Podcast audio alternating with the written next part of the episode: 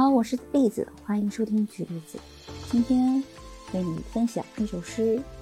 因为曾经有一段时间呢，我特别喜欢读诗啊，并不是我特别有文艺细胞，也不特别是我想打造自己一个文艺女青年的形象。只是呢，那段时间因为一些事情的困扰，我觉得诗里的文字反而特别能够疏解我心里的郁闷。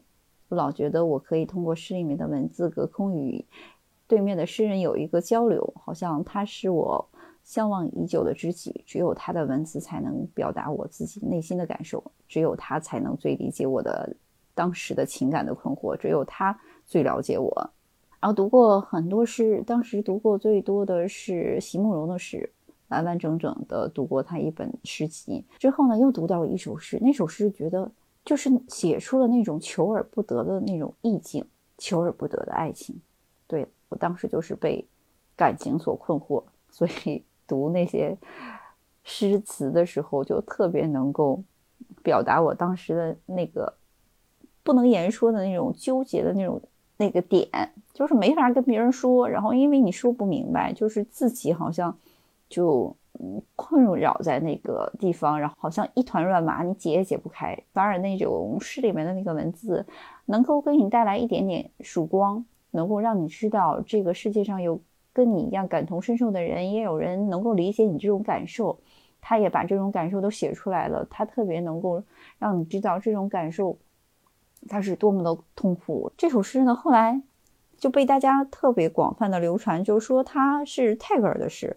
有的人就特别纠结，就是一个作家，他特别纠结，就觉得这个从来没在泰戈尔的作品集里面读过这首诗，然后就把泰戈尔的所有的作品又通读了一遍，就发现仍然没找到这首诗。哎，我觉得我就不会纠结，我喜欢就是喜欢，就觉得这首诗好就是好。当时并没有因为就是是不是泰戈尔的诗，因为我完全不记得，我是因为他是泰戈尔的诗，然后才喜欢他。只是我觉得当时他写的这个文字特别的。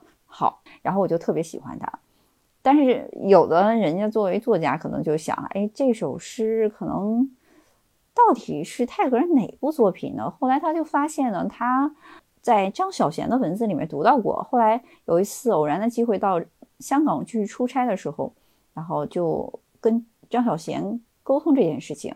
哎，我特别忘记说了，张小娴就是写《面包树上的女人》这部。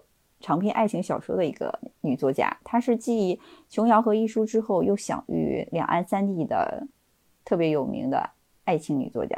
然后张小娴当时就特别没好气的就说：“这根本就不是泰戈尔的诗，这是我写的。”但是她只写了这首诗的第一部分，之后呢，她就把这首诗呢就抛到网上了。后面网上的人呢就根据她的诗就不断的来接龙，然后就完成了一个特别长的一个诗篇，就是现在大家读到的这个，呃，现在这个。完整的这个诗，呃，这个作家也特别感慨，就说，就说怪不得，说他我就没在泰戈尔的作品里面读到这首诗呢。